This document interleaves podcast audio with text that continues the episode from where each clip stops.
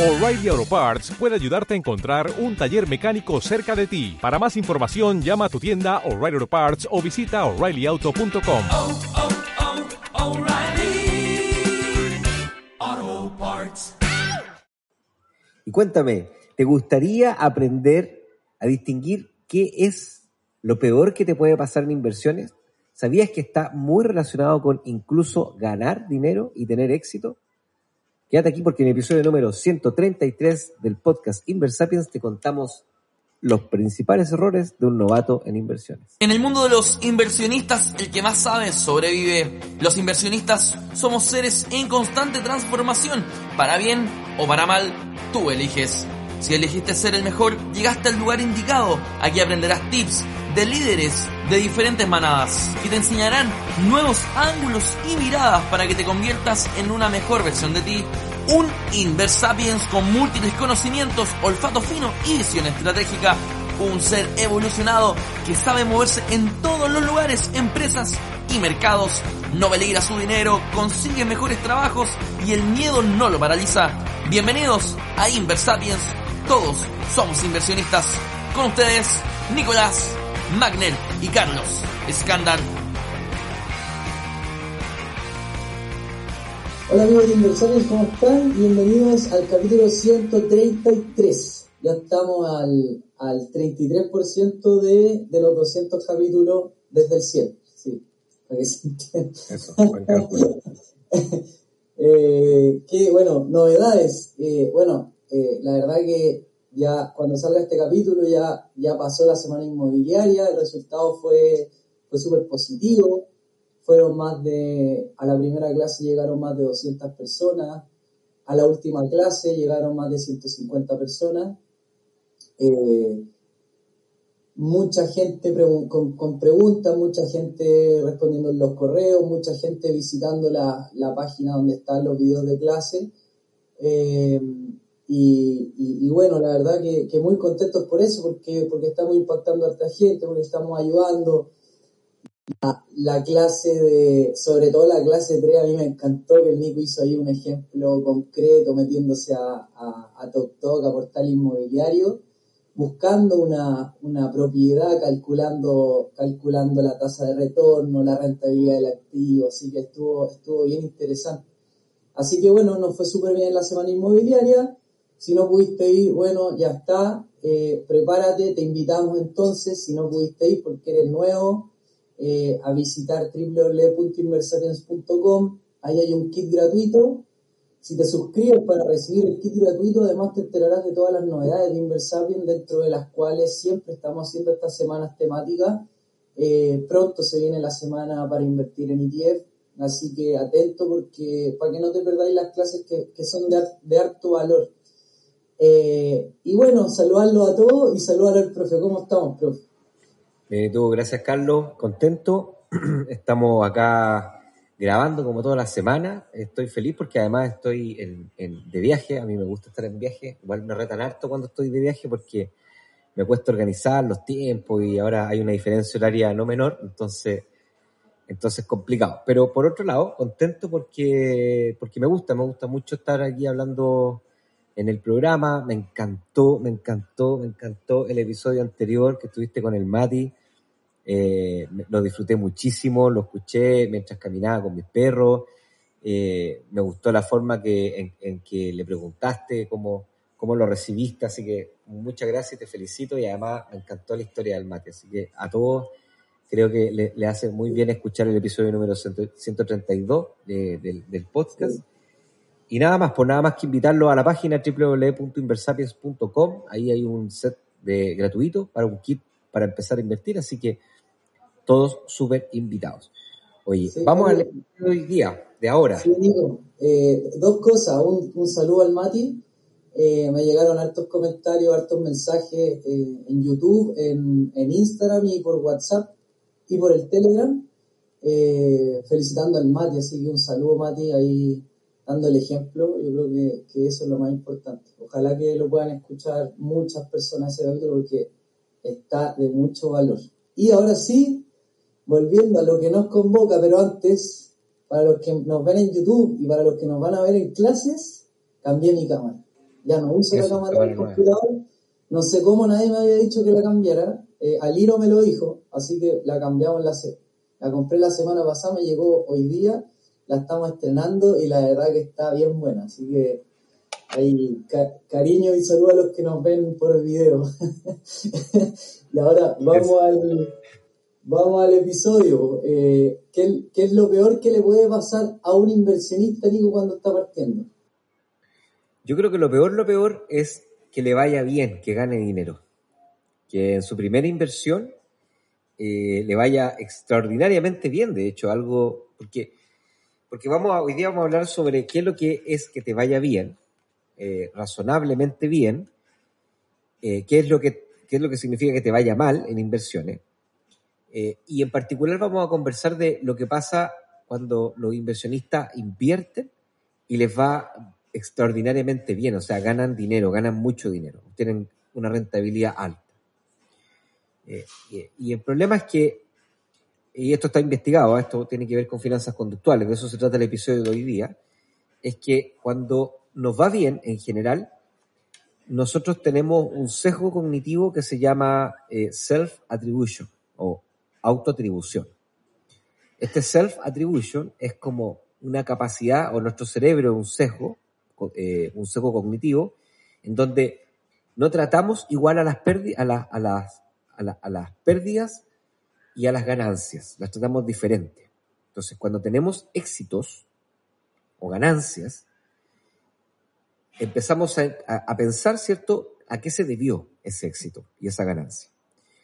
Y gran porcentaje terminamos pensando que se debe a nuestra capacidad. ¿Ok? Entonces se debe a que somos buenos, a que estudiamos, a que tenemos experiencia, que tenemos contacto, que tenemos una personalidad. Algo nos encontramos como para explicar, para que esto tenga sentido. El ser humano es un animal que siempre busca el sentido de las cosas. Entonces, frente al éxito, le buscamos sentido al éxito. El problema es que cuando tenemos pérdidas y tenemos fracasos, actuamos diferente. Y ahí pensamos en, en- en términos fácticos, o sea, empezamos a encontrar explicaciones en el ambiente que nos explican ese fracaso y esa falla. Entonces, cada vez que nos va bien, es porque nosotros somos capaces, lo hacemos bien, y cuando nos va mal, es el resto, el que algo ocurrió, ocurrió algo en el contexto, eh, mala suerte, ya como dicen lo- lo- los expertos en, en- en conductual. ¿ya? Ahora, Sí. Eso desde, al tiro te doy la, la- la palabra, eso desde un punto de vista evolutivo es una tremenda herramienta porque eso nos protege como seres humanos. Voy a explicar más adelante por qué nos protege. El problema es que cuando somos inversionistas nos dejan en una posición de muchísimo riesgo, Carlos. Sí, eh, yo, yo, yo sé en qué vamos a ahondar en este capítulo con, lo que, con el último mensaje que dijiste, pero como que se me, se me vinieron hartas ideas de, de cosas que, que he visto que me han pasado y, y no, no me gustaría dejarlas pasar. Bueno, en, primer lugar, decirte que eh, este capítulo, ¿cierto? Nosotros planeamos, hacemos la planificación, Nico, y este capítulo se nos ocurrió porque tuve que conversar con una persona que de inversiones sabe mucho. Se llama Alexi Ose, trabaja en el BCI y, y tuve la oportunidad de conocerlo. No sé si llega a escuchar este capítulo, pero si lo llega a escuchar, un saludo a Alexi. Eh, y estuvimos conversando un rato de inversiones, porque él, yo pienso que él sabe mucho más que yo. Y dentro de la conversación me dijo, ¿qué crees tú que es lo peor que le puede pasar a un inversionista? Yo le di varias respuestas, de hecho ni me acuerdo las respuestas que le di, ojalá me acuerdo en el capítulo, pero, pero no me acuerdo muy bien lo que, lo que le dije en ese momento. La verdad que empecé como a tirar, a tirar balas a, la pregunta. Y, y él me dice, lo peor que le puede pasar a un inversionista es ganar. Y, y yo empecé a, comencé a pensar después de, de lo que él me dijo, y yo me di cuenta que a mí me pasó todo lo contrario. Yo cuando comencé a invertir, en casi todos los activos en los que invertí, eh, perdí. De hecho, solo en las criptomonedas que puse plata, eh, en un par de meses me había triplicado, pero después llegó a, a 20.000 el Bitcoin 2018 y cayó, llegó hasta 4.000, o sea, claro, gané, llegué al triple y ahí yo quería meter más plata todos los meses, que es un poco lo que, lo que vamos a hablar, ¿cierto? Yo quería meter más plata y si hubiera tenido mucha plata, sin ningún tipo de conocimiento, hubiera metido mucha plata. No, no la tenía en ese momento. Pero después perdí. O, iba perdiendo, ya iba perdiendo porque cayó de 20.000 a 4.000. Después invertí en acciones chilenas, esa historia la, he contado mil veces, y vino el estallido social y, y perdí de nuevo. Entonces, eh, en un momento yo estaba súper frustrado porque prácticamente era como, como que yo tiraba la talla, así, oye, si invierte, les voy a avisar cuando yo invierta en algo, porque si yo invierto cae, cae horriblemente, así que les voy a avisar para que no inviertan cuando yo invierto. Pero en el, primero he descubierto el efecto del, del largo plazo, ¿cierto? Porque, porque a lo largo de los cinco años que yo invirtiendo, eh, todas esas, esas inversiones que en un principio eran pérdidas, hoy día son, hoy día son ganancias, hoy día están en, en números verdes. Estuvieron mucho más verdes, sí, pero siguen estando en números verdes. Y ese es el efecto del plazo. Eh, ahora bien, pensaba Nico, eh, pero voy a, dejar esto para después, pero lo voy a decir igual. Es, claro, pensaba todo lo que aprendí por, por haber ido perdiendo. Me aprendí a conocer, aprendí a saber cuánto aguanto, aprendí a gestionar los riesgos, eh, matemáticamente hablando, aprendí a diversificar, etcétera, etcétera. Entonces, si no hubiera perdido, yo hubiera seguido ganando con Bitcoin, hubiera seguido metiendo más y más, hasta que quizá hubiera sido mucho peor porque hubiera explotado la burbuja con mucha más plata.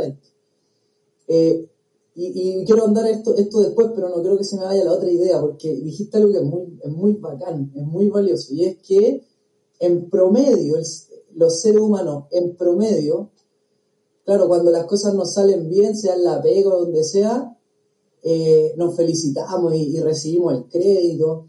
Puede ser que no haya ido bien, por, por par- en parte por gestión nuestra, seguro que sí, y en gran parte por las condiciones del mercado de, o de la industria o, de- o- o del, o del medio ambiente en el, en el que nos movemos, ¿cierto?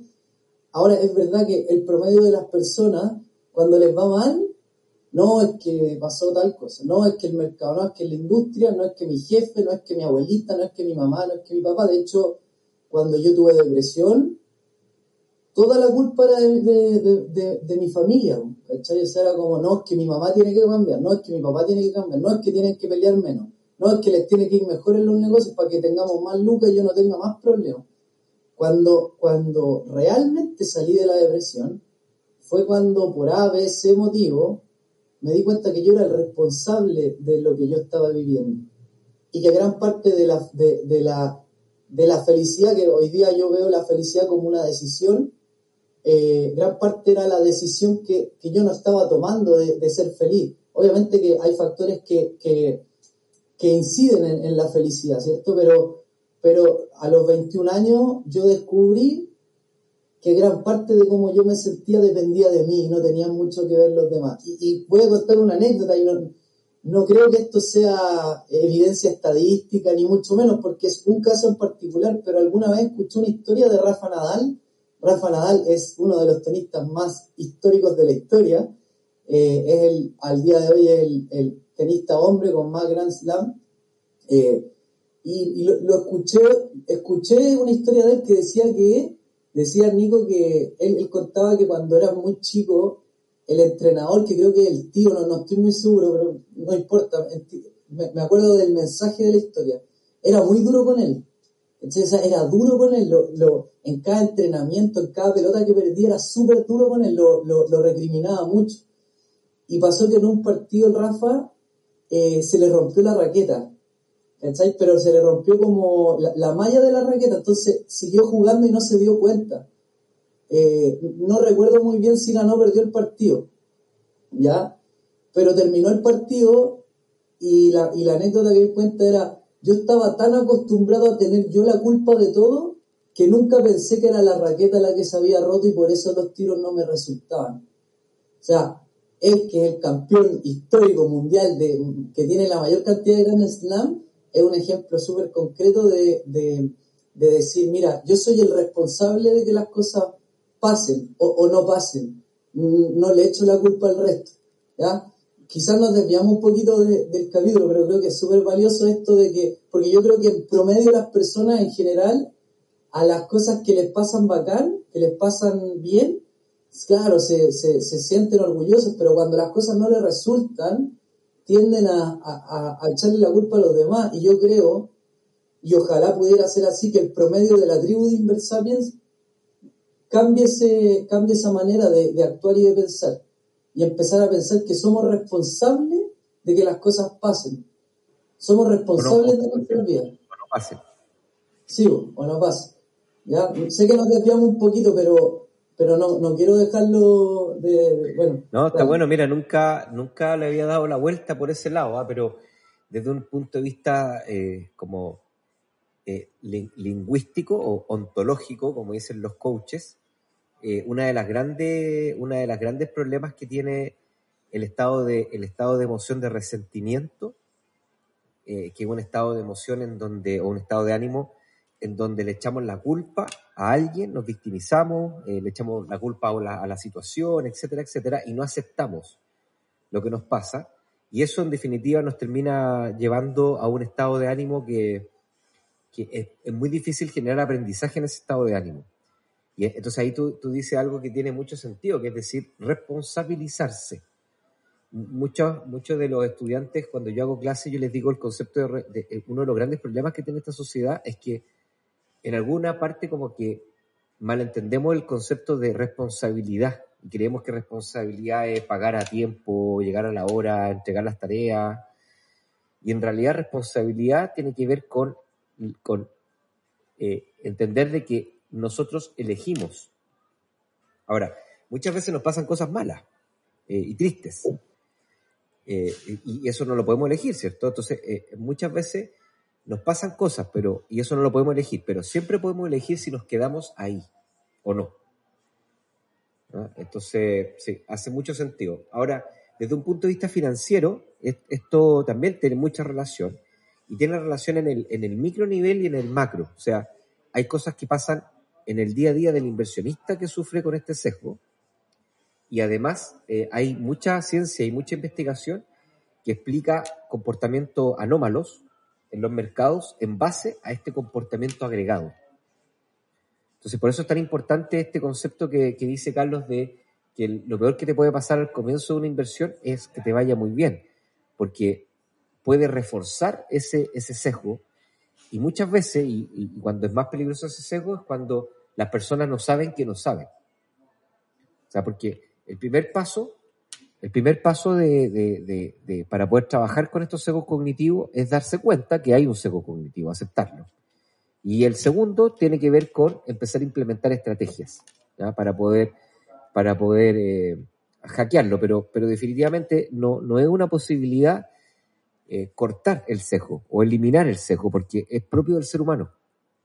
Ahí está la- la- el típico debate que los profesores de economía conductual hablan entre los icons y los y los eh, y los, las personas. Entonces, eh, lo- los economistas, Carlos, conductuales, eh, hablan de que los economistas clásicos piensan que la- el agente representativo, o sea, que las personas son racionales.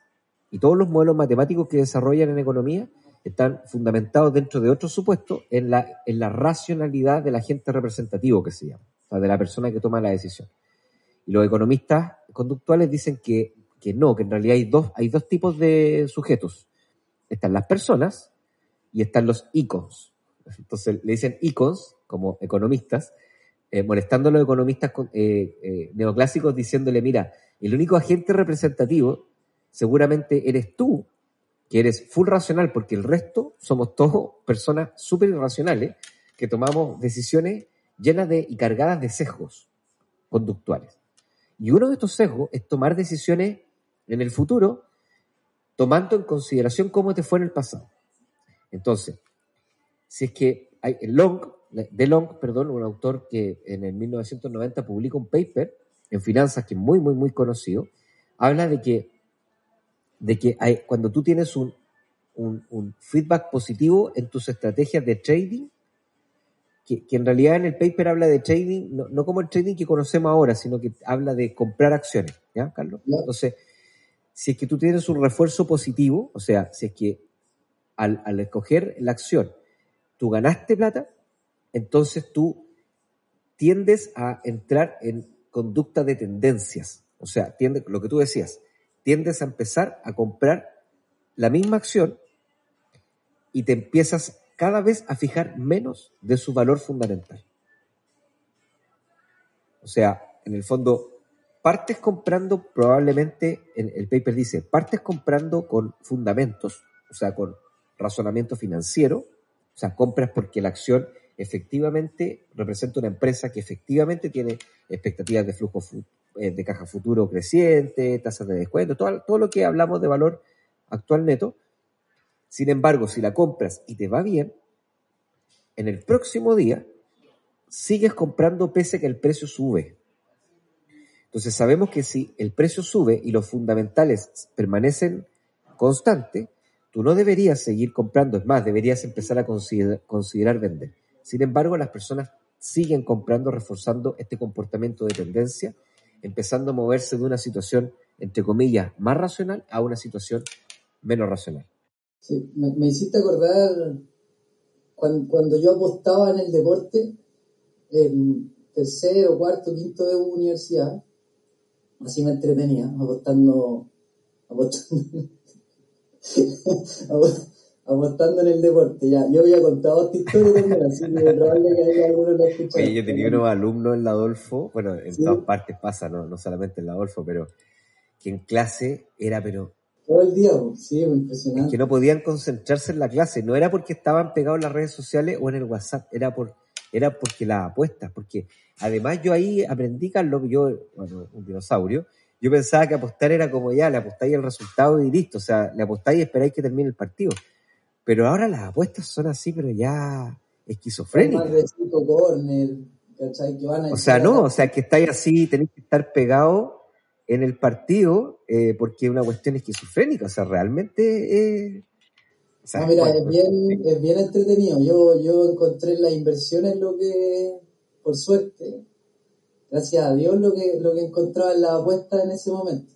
No, no, nunca me ha gustado el casino tanto. O no es que no me guste, pero no, no, no, no he ido. Pero las apuestas en línea, sí. Ya, bueno, nos desviamos, pero me acuerdo que metí como 100 dólares a la plataforma B365 yo usaba. Y ahora hay como, si prendí la tele te aparecen siete cuestiones de apuestas. Chilenos, gringos. Y, y me fue súper bien ajustando.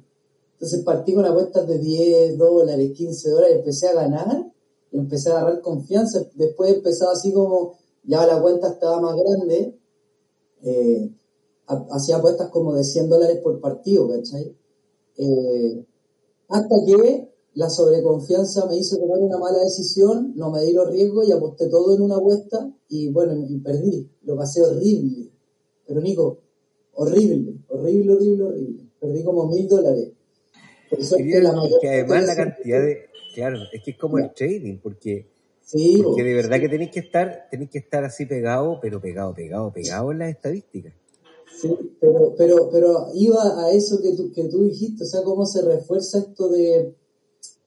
Porque yo, te lo juro que yo ganaba la apuesta y mi, mi estadística, porque yo había encontrado un método con el que de 100 dólares pasa a 1000 dólares en dos meses, ¿cachai? Una cosa así. Eh, y, te sentís bacán, pues, así como, no, yo encontré el método, y iba a, la, iba a los carretes y le contaba a todos mis amigos ¿Cachai? No, claro, sí, pues yo tengo un grupo, Carlos, un, un, que no estoy en el grupo WhatsApp, pero tengo, tengo amigos yo ah, de, de, mi edad, vecinos, ¿ya? Entonces, estos tiene, tenemos varios grupos de, de, varias cosas, dependiendo del hobby. Yo estoy en algunos grupos, pero hay un grupo de apuestas, en donde están todo el día eh, compartiendo apuestas, pero así una cuestión, o sea, no es solo fútbol, ¿ah? tenis, millones, de, millones de deportes, ligas, situaciones, apuestas combinadas, o sea, increíble. Increíble, o sea, de verdad que ha evolucionado muchísimo, pero al margen, al margen de entrar en ese tema de la apuesta, que, ¿por, por qué lo, lo, refuerzo?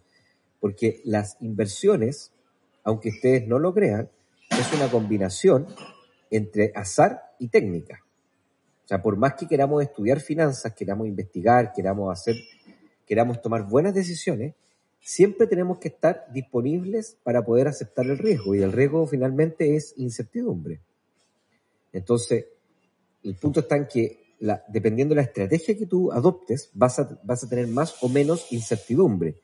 Y entonces el mercado racionalmente, o tú racionalmente esperas, que el mercado te compense con mayor retorno por tomar más riesgo, cosa que tampoco eh, es 100%, es 100% real. Ahora, bueno, vol- volviendo al tema de... Ah, pero algo iba a contar de las apuestas, como que nos, nos, nos No, dispersamos. no, lo que te digo es que empecé a agarrar confianza porque iba ganando y, y, y prácticamente yo me, yo, me, yo me otorgaba toda la responsabilidad de ganar. De cada apuesta ganada era como, oye, viste, si yo vi el partido, caché que lo, ¿cachai? Como, no, mira, vi cinco puntos y me di cuenta que, que este tenista le iba a ganar este, el próximo game porque le estaba dando un baile. Y ganaba la apuesta y yo, ah, no, viste, si yo ya estoy cachando. Entonces, reforzaba una idea que, que, que en parte quizás tenía yo que ver, o sea, había una responsabilidad de mi gestión, pero en ningún caso era todo responsabilidad de mi gestión. Entonces, me pasó lo que a un inversionista no quiero que le pase, es que me empezó a ir bien, me empezó a ir bien, me creí más el cuento, empecé a aportar más, me seguía haciendo crecer la cuenta hasta que sin medir los riesgos, que es lo más importante y es lo que creo que es la idea que debemos, a la que debemos ir, converger en este capítulo, que un día la cuenta se me fue a cero en un día porque arriesgué todo, por sobreconfiado y por seguir un método que no estaba funcionando hasta que no me, hasta que me dejó de funcionar. Oye, te voy, a, te voy a contar un par de historias que te van a gustar, porque es de tu querido profesor Jaime Lavín. Es, ese efecto se conoce como overconfidence, ¿ya? Eh, lo saca Barberis, eh, eh, Barberis Baker y Gurgler, que son algu- algunos autores como del- de la década de los 90, que empiezan a investigar y empiezan a encontrar que sistemáticamente ocurre lo mismo. O sea, a los inversionistas que les va bien, se vuelven sobreconfiados. Y esa sobreconfianza es una sobreponderación irracional respecto de tener más capacidades que el promedio. Y por lo tanto se vuelven, se vuelven más rápidos para invertir y sobre todo se vuelven más avesados para invertir y menos cuidadosos, exponiéndose ¿cierto? Hasta, a estos grandes episodios de, de pérdida. A mí me pasaba, Carlos, tampoco nunca lo he contado en el podcast, pero contemos, contemos alguna incidencia. A mí me pasa el overconfidence. ¿Dónde me pasa? En clases. Ahora me pasa menos, ¿ah? pero me, me pasaba eh, por ahí cuando estaba recién salido del doctorado y estaba haciendo clase. Me pasaba que un semestre me iba súper bien. Sí, súper bien, súper bien, porque me preparaba, preparaba las clases, me esforzaba, me, me preocupaba, me preocupaba desde la perspectiva de preocuparme. O sea, antes de ir a clase me preocupaba, ¿cachai? me preparaba. ¿Ya? Y me iba bacán, bacán, así, evaluaciones así súper buenas.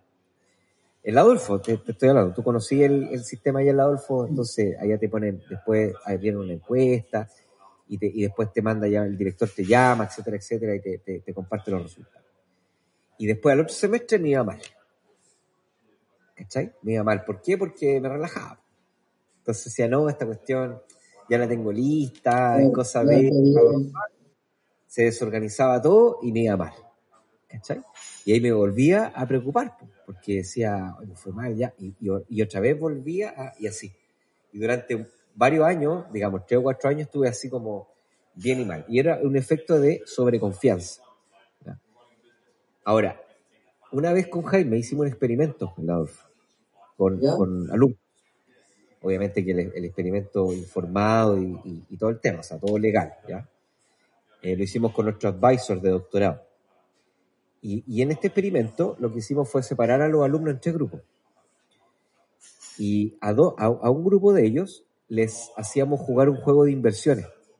¿Ya? Entonces le, le dábamos feedback, ¿ya? Pero ellos no, no se daban cuenta, el juego estaba hecho de tal manera de que daba lo mismo lo que eligieran, siempre ellos iban a ganar. O sea, nosotros, nosotros siempre le dábamos feedback positivo. Ellos, ellos, el juego estaba construido como para pensar de que lo estaba, tenías que competir, tenías que esforzarte, como que había una, respuesta buena, pero en realidad estaba programado para dar lo mismo lo que eligieras, siempre nosotros íbamos a contarte una historia para decirte que lo estabas haciendo bien. Y a, otro grupo, exactamente lo contrario. Entonces, daba lo mismo lo que me dijera y siempre te iba a dar feedback negativo, de que, de que no lo estaba ya haciendo bien. Entonces, aquí voy con este. espérate, déjame prender el. Ahí sí, Nico sí. algo. Ahí. Es que lo- acá, acá hay que prender los enchufes ¿eh? para, ir, para ir desarrollando. Ya. Entonces, Carlos me ha retado todo el día porque. pero-. Entonces, ¿qué pasó? Que al momento de enfrentarnos a una decisión real, a los que le habíamos dado feedback positivo, eran extraordinariamente buenos para tomar riesgos. O sea, elegían rápido, no se daban cuenta de nada, era casi así como esto. Y lo hacían pésimo, ¿cachai? En cambio, a los que le habíamos dado refuerzo negativo, se demoraban y lo hacían perfecto, lo hacían, lo hacían significativamente mejor, bien en el fondo. O sea, Mm. financieramente bien. Eran capaces de, eran capaces de sobreponderar riesgo, ver su retorno, elegir la- las opciones que tenían la mejor relación riesgo-retorno, o sea, todas esas cosas. Bacán. ¿cachai? Sí. Entonces, entonces, Imagino que que les daban el res- les decían después que era un experimento y lo comentaban, Sí. ¿no? Todo eso después se, se, se, informaba después, sí, porque eran varios grupos de control, etc. Eh, está, está el paper escrito, ¿ah? no está publicado, pero sí está escrito, así que ahí al que quiera se lo mando eh, para, para que aprenda más. Entonces, con todo esto que estamos diciendo, se empiezan a mezclar más cosas, porque el mercado es mucho más complejo. Imagínate ahora me, ponerle sobre este sesgo de sobreconfianza, ponerle el sesgo, el, sesgo del herding, el comportamiento de la copia, que también es un sesgo eh, cognitivo en donde tendemos a mirar hacia el lado. O sea, nosotros tenemos nuestra, nuestras ideas de inversión, nuestras estrategias de inversión, nuestras formas de inversión. Imagínate ahora que vemos al lado a un inversionista que lo hace de distinto y que además le va bien. Bueno, también hay investigaciones que dicen que los mercados tienden a construir tendencias. De hecho, las burbujas se explican muchas veces por estas tendencias que están entremezcladas entre sobreconfianza extrema Y o, sentiment. O sea, le meto, compro, compro, compro, me va bien, me va bien, me va bien, refuerzo positivo, compro más, compro más, compro más, me va bien, me va bien, me va bien.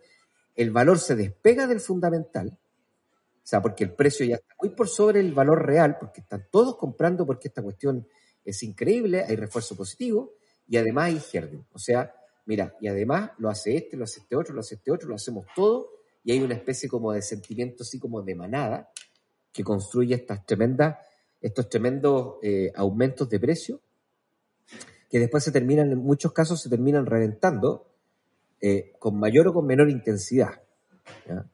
A veces el mercado corrige antes, a veces el mercado funciona y corrige antes, evitando que esto sea una pérdida mucho más grande. Pero otras veces el mercado no funciona tan bien y terminan estas explosiones de burbuja, que es lo que pasó con las .com o lo que pasó en el crash del 29, ¿ya? o con la inmobiliaria, la subprime, etcétera, ¿ya?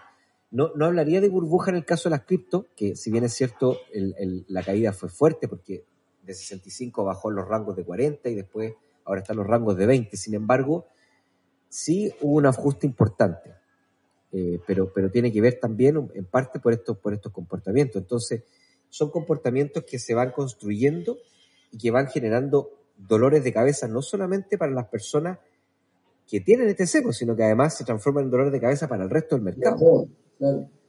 Porque cuando, cuando el mercado financiero no funciona bien, o sea, cuando no es eficiente, cuando no hay estabilidad financiera y no hay desarrollo financiero, finalmente terminamos cayendo en temas de pérdida de bienestar económica eh, y pérdida de bienestar social. O sea, la economía no crece, por tanto, todo lo que ocurre eh, después de eso, y además las personas sufren porque muchas de sus, de su, hoy día de, de sus necesidades se satisfacen dependiendo del mercado financiero. Las pensiones, por ejemplo, es un tremendo ejemplo. Entonces, muchas veces las personas que ni siquiera movieron un dedo ven caer su riqueza solo porque se construyen estos comportamientos en el mercado. Oye, Nico, eh, me, me gustaría también, porque hablamos de historias tuyas, historias mías, pero, porque la audiencia podría decir, ya, pero Carlos es, joven, Nico es profe, y aquí pasa por el ponte tú con alguien de la industria. Esto pasará en la industria financiera con, con los traders profesionales y hay una historia emblemática que me gustaría que conversáramos para después llegar al tema de, ya, ¿y cómo lo evitamos? Aquí es parte, del, es parte de equivocarse, ¿cierto? El, aprender a, entender cómo, cómo, cómo medir los riesgos y gestionarlos. Pero una historia emblemática, Nico, es la historia de un banco de, de Inglaterra que se llama Banco Baring, que se creó en el siglo XVIII, ¿ya? Y en el año 1995 quebró por un trader que se llama Nick Leeson, ¿ya?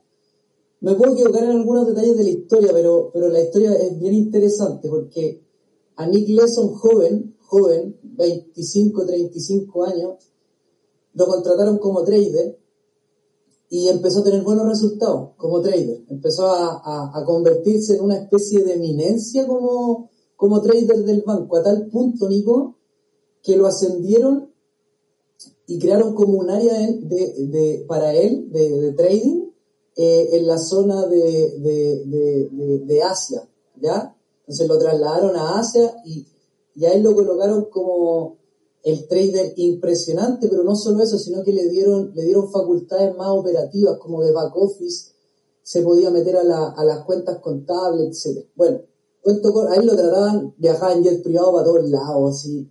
O sea, imagínate la sobreconfianza de Nick Leeson, trader increíble que tuvo muy buen desempeño. La cosa es que como le dieron tanta facultad porque estaba obteniendo tantos buenos rendimientos, cuando le empezó a ir mal, como, como este compadre tenía acceso a las cuentas contables del banco, todas las, todas las operaciones positivas las mostraba, ¿cierto? Pero las operaciones negativas las guardaba en una cuenta contable que, que es famosa, ya no, no recuerdo el número ni nada, pero, pero es como la cuenta contable de Nick Leeson que tiene un número, porque ahí guardaba todas las operaciones ne- malas, ya La- las ponía ahí que eran como, no sé, po, eh, te voy a inventar, depreciaciones, otros ingresos, no sé, ¿cachai? Otros costos, de, etcétera, no recuerdo muy bien, pero, pero tenía él la facultad, que está, está mal lo que, lo que él podía hacer, obviamente estaban mal medidos los riesgos operacionales en el banco, pero él podía hacerlo, ¿ya? La cosa es que él operaba futuro en Asia, Nico, ¿ya? Se metía con futuro en el Nikkei. Eh, y, bueno, cuento corto, las buenas las mostraba, eso hacía que confiaran mucho más en él desde, desde, desde casa matriz, por decirlo de una manera. Eh, las, cuando le iba mal lo ocultaba y él se apalancaba cada vez más, porque como operaba derivados podía apalancarse. La cosa es que vino un, un terremoto en Japón, ¿ya? Y obviamente hizo caer mucho las bolsas. Y este compadre le fue mal en las operaciones, pero, pero, pero la historia no terminó ahí, porque ya él perdió unas posiciones, las escondió de nuevo en esta cuenta fraudulenta y dijo, listo, con esta me hago, me hago, me hago, con esta sí que me hago millonario y tiro los resultados para arriba, obviamente impulsado entre la codicia, la sobreconfianza, el nombre que se había ganado, la reputación. Y, y cuando cachó que el níquel llegó a un punto súper bajo, eh, hizo operaciones eh, eh, de compra en el níquel porque él esperaba que subiera porque había llegado a un punto bajo. Y el Banco Central de Japón, eh, a los días después, da la noticia de que todo la- toda la recuperación económica se va a hacer con financiamiento fiscal. Y ahí la bolsa volvió a caer. Y este Ah, compadre ya no tuvo nada que hacer, quebró el banco, uno de los bancos más... Ahora, ahora no conocemos el banco conmigo porque nosotros ya estamos en 2022, pero, pero compadre quebró el banco. errores pequeños y cómo me tratáis, fíjate, date cuenta. quebró, imagínate yo, yo cuando me contaron la historia, Nico decía, ¿cómo, habrá, ¿cómo habrán estado los dueños, los directores cuando le contaron que quebraron el banco? Yo no, yo no lo podía creer. No, pero- pero claro. sí, que- al día de hoy, ¿cachai, Nico? Al día de hoy, con esto cierro, al día de hoy, esta persona obviamente que no, no recuerdo si estuvo o no preso, creo, creo que sí, pero al día de hoy se dedica a hacer charlas de, de riesgo operacional, porque gran parte de, de, por qué ocurrió el problema, obviamente que por la sobreconfianza de él, y hay, hay parte importante de él, ¿cierto? Pero, pero las empresas y los bancos tienen que tener procesos que mitiguen los riesgos operacionales, por ejemplo, de que el trader más importante de una zona no pueda tener acceso a la, a la contabilidad para poder maquillar los resultados. Eh, y eso es un poco a lo que quiero ir ahora, que es, ya, bueno, amigo, entonces, el primer mensaje creo que es, ya, mira, si tú nos estás escuchando y te ha ido bien, partiste hace poco y te ha ido bien, calma. O sea, si tú, porque hay, hay gente que le está yendo bien que no, no ha escuchado este capítulo y quizás no lo ha escuchado, pucha, no, no podemos ayudarlo, a menos que alguien se lo mande, pero si a ti te está yendo bien y estás escuchando este capítulo, entonces relájate, baja un cambio, porque gran parte hay una parte importante que se, debe a, tu gestión, pero hay una parte importante que no. Entonces, cuando te vaya, como te está yendo bien, también te puede ir mal.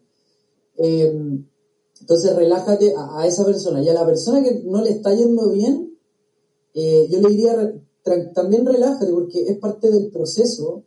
y lo que te tiene que enseñar, que te vaya bien o que te vaya mal, es que hay algo que sí está dentro de nuestro círculo de influencia, es parte de nuestra responsabilidad, que es gestionar los riesgos, ¿cierto? Sí. Bueno, antes de ver algunos puntos para poder trabajar este sesgo, eh, la, historia es muy buena y así hay mucha historia. Eh, sin embargo, hay que distinguir que cuando hablamos de sesgos es cuando las personas están convencidas de que lo están haciendo bien. ¿Ya? Porque hay que distinguir el problema de agencia, que es cuando tú sabes que estás robando, ¿ya? Porque en este caso maquillar los resultados. Una cosa es hacer posiciones de trading y creer que le vaya a ganar, vaya a batir a los mercados, ya, eso, eso puede pasar. Y no por eso vas a ser un ladrón. ¿ya? Sin embargo, ya que te vaya mal y, y, escondas las pérdidas para que, para que no te, no te, digamos, no te dañe, eso ya es el ladrón, eso ya es problema de agencia, ¿ya? Y después, desde el punto de vista de los, de los inversionistas, del directorio, de los dueños del banco, hay un concepto de asimetría de información.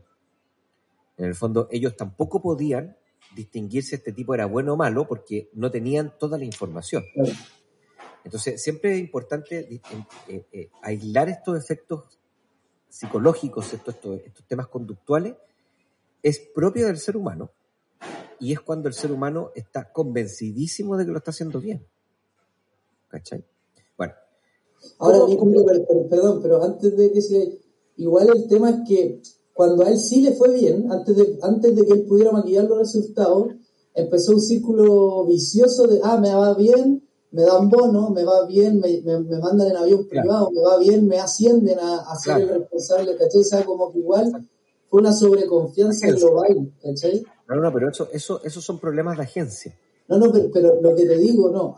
Olvídate de, porque antes de que él pudiera, de que él pudiera modificar la contabilidad, a él sí le estaba yendo bien.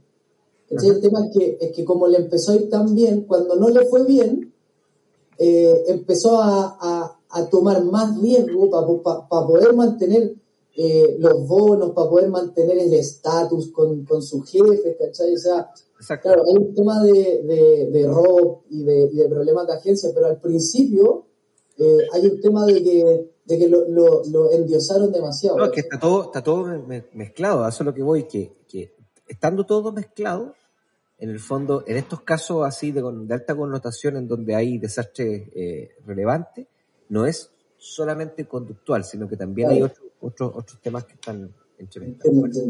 Pero vamos, vamos al, al, decálogo, al, al ¿qué, hacer. Bueno, yo creo que el primer paso, primero es reconocer la, limitan, la limitancia racional.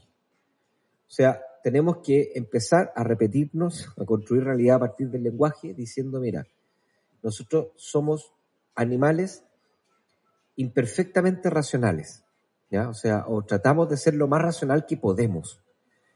Y de esa forma siempre tenemos abierta la posibilidad y aceptamos que en muchos casos, incluso casos que no conocemos, estamos tomando malas decisiones, no porque seamos malos, ni porque seamos ladrones, ni mentirosos, ni malintencionados, ni tampoco porque no podamos, seamos, digamos, eh, eh, menos inteligentes que el promedio.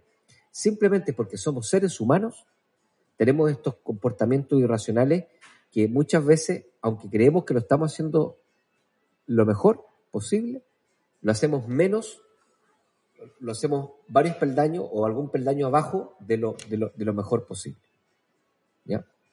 Ahora, eh, está perfecto, ¿ya? Porque este, este, este que yo les mencionaba al principio, les decía, esto ha protegido a nuestra raza, a nuestra especie. Y es porque efectivamente es una maquinaria increíblemente bien diseñada para poder sobreponernos a los fracasos. Porque si, imagínate si es que nosotros no tuviésemos esa capacidad de fracasar y de empezar a encontrar explicación en el entorno para poder volver a intentarlo, probablemente no tendríamos todo lo que tenemos ahora en términos de evolución. Sin embargo, también tenemos que entender de que esas cosas también nos pueden jugar en contra. Entonces, lo primero es eso, aceptar que somos imperfectamente racionales.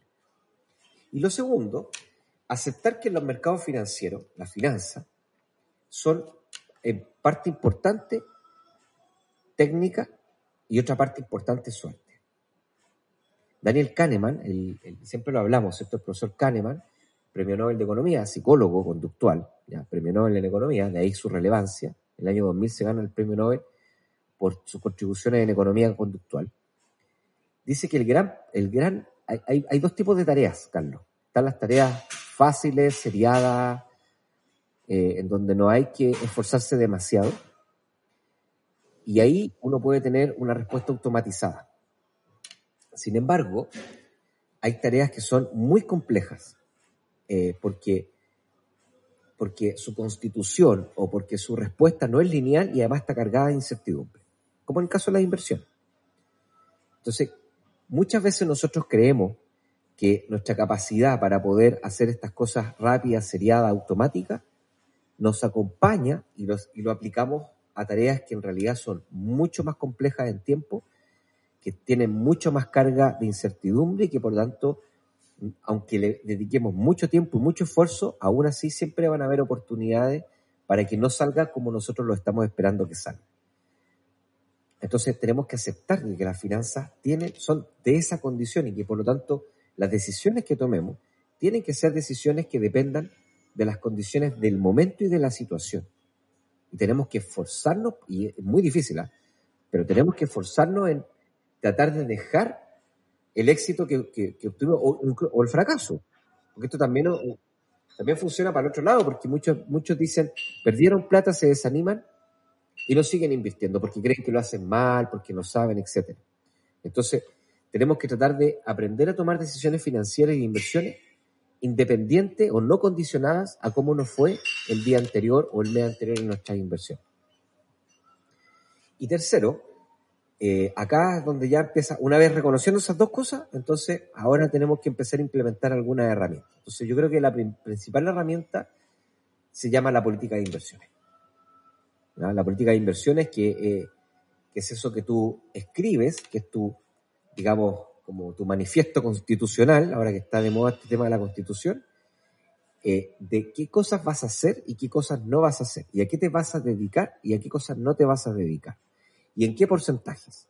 Sí. Entonces la política financiera dice, de inversiones, perdón, dice, ¿para qué vas a ocupar el dinero que estás invirtiendo? En base a eso, tú, tú antes de empezar a invertir, aceptas el riesgo que vas a tomar. Y una vez que aceptas el riesgo que vas a tomar, entonces dices, mira, ya, ok, yo voy a, entonces voy a invertir un 50% de este dinero va a ser en acciones o en de renta variable y un 50% va a ser en bonos o en de renta fija. Y ese va a ser, ese va a ser tu campo de acción. Dentro de ese 50% te puedes mover. Ya, o sea, podemos comprar una acción, comprar otra, una más riesgosa, otra menos riesgosa. Podemos tener ahí hipótesis de inversión. Pero no podemos pasarnos del 50%. Y ahí es donde empieza el problema, porque nos va a empezar a ir bien, y ahí es donde vamos a decir, ah, pero mira, tal vez 50 es muy poco, digamos 60, y no nos vamos a dar cuenta cuando estamos en un 99%.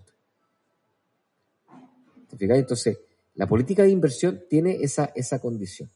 Y ojalá que esa política de inversión, cuando son objetivos financieros importantes, cuando otras personas dependen del éxito, ojalá esa política de inversión la puedas hacer con alguien.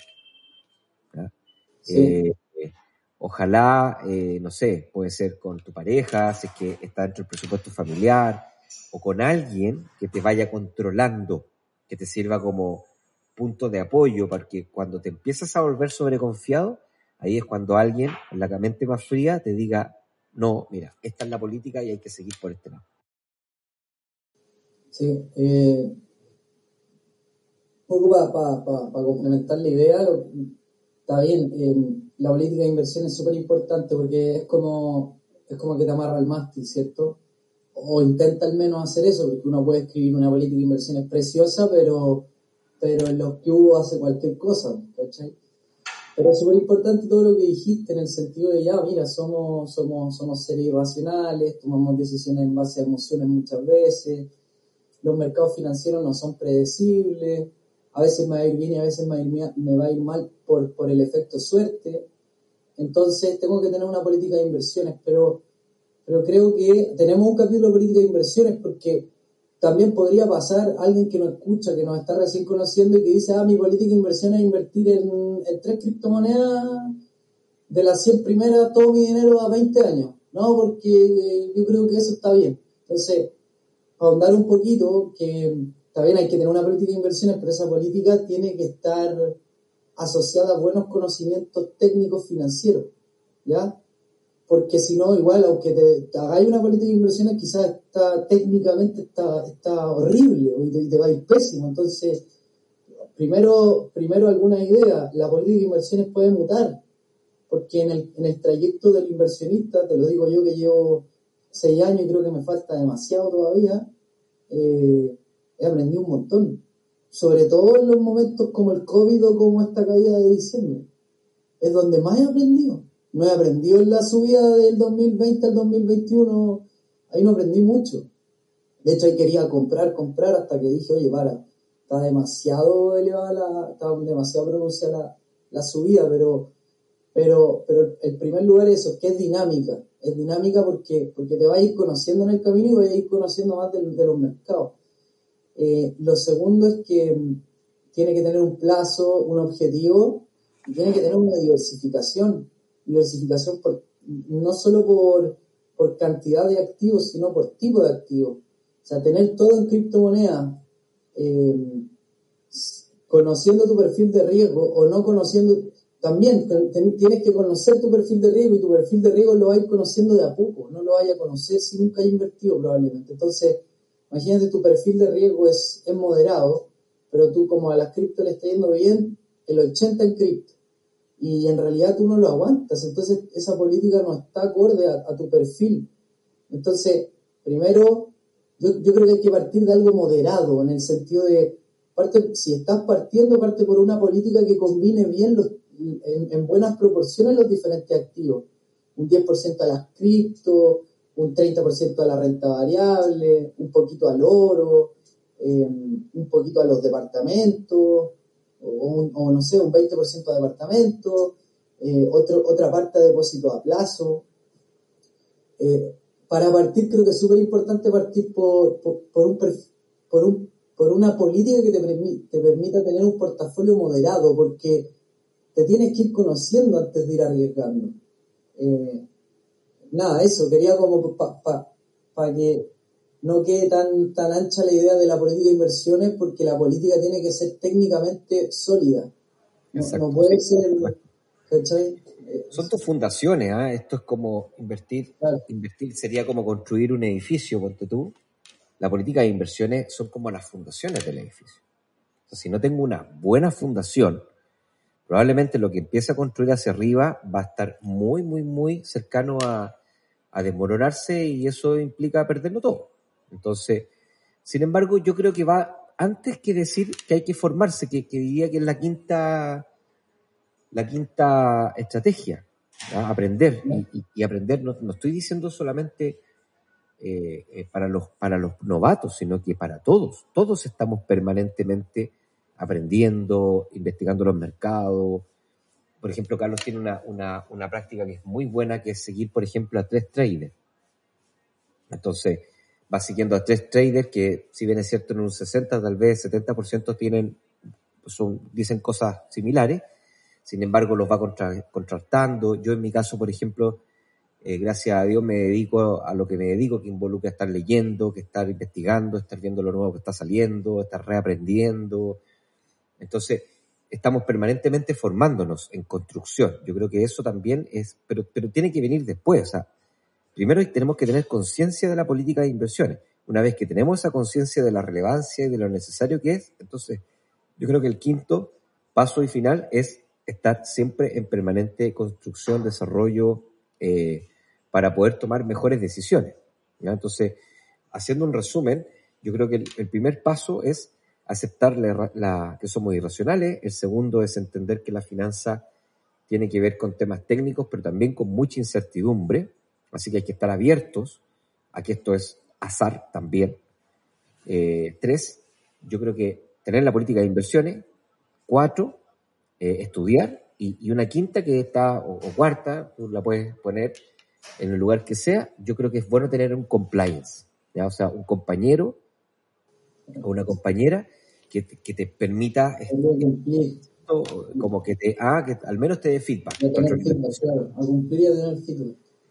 Eso se llama compliance, ¿ya? Que es como las la empresas hoy día lo, hace mucho tiempo ya lo trabajan mucho y que es tener, tener como un contrapeso, de tal manera de que las cosas, las decisiones que yo voy tomando estén de alguna forma ancladas, eh, más ancladas en la realidad y, y que mi éxito y sobreconfianza no me termine poniendo en un lugar demasiado de riesgo.